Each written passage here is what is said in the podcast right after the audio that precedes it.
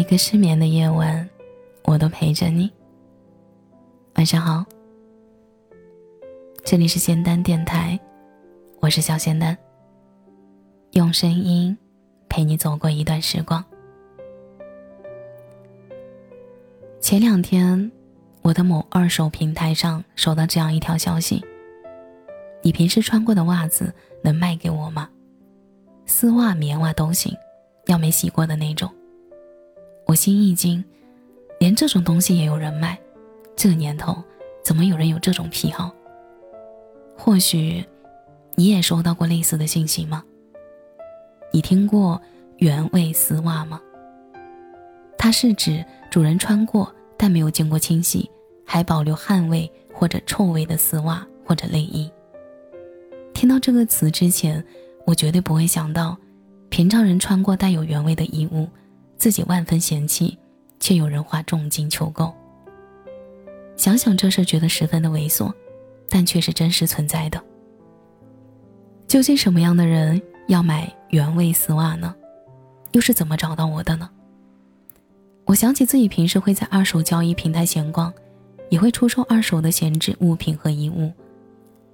可能因此，被某类的有着特殊性癖好的人盯上。在收到这条求购的消息后，我慌忙的在网站查询了他的一些信息。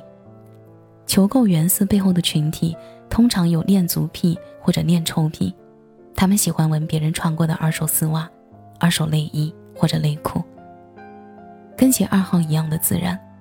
而这类群体，他们的年龄范围也比较的宽泛，上至中年的抠脚大叔，下至十几岁的大学生群体。他们一般会从线上线下各个渠道去搜集原味丝袜、内裤等等，只为了满足其特殊的癖好。而这种特殊的癖好，在常人看来，简直就是变态。你的原味丝袜是别人的抢手货，有此类癖好的人不敢明目张胆地购买原味衣物，于是便在网络上及一些隐蔽的地方求购。现在的我，不难理解。新闻上频频出现的偷衣贼，他们偷别人家的原味衣物，只为一问，而随手在网站上输入关键词，就可以看到，女大学生被求购穿过没洗过的袜子，网上二手交易惊现原味丝袜，不堪入目。你的原味丝袜、泛纺内裤成了某二手平台的抢手货。不可否认的是，现今已经有越来越多的大学生。空姐等群体遭遇到类似的事情，了解到这一黑产之后，我也深入了探寻恋臭癖这一群体。在现实生活中，有这样一类恋臭癖的群体，他们对人体身上各种各样的臭味特别的敏感，某些臭味的刺激能让他们感到亢奋或者满足，这就是恋，这就是恋臭癖。他们贪恋的臭味包括但不限于。异性衣服的汗味、烟草和汗液的混合的臭味、异性内裤上的味道，还有鞋子、袜子上的脚臭味等等，他们想尽办法找尽各个渠道收集。我们甚至能看到某主播被粉丝索要原味丝袜的离谱事件，而原味丝袜正成为二手平台上的抢手货。更令人意想不到的是，这背后已经形成一个完整的产业链。不少商家靠它赚得盆满钵满。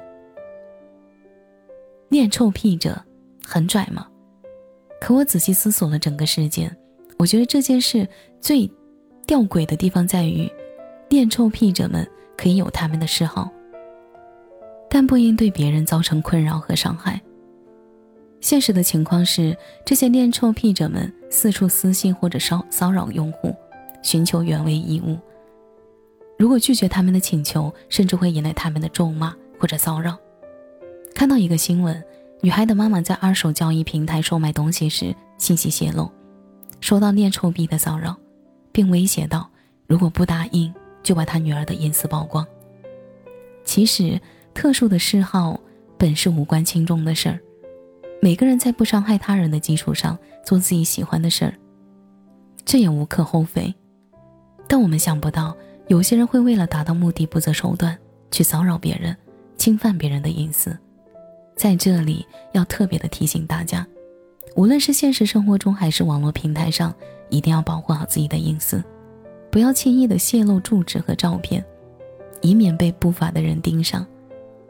或许这个世界上还有很多我们看不见的黑暗面，我们无法改变，也无法探究，但我们唯一能做的，就是在当下保护好自己。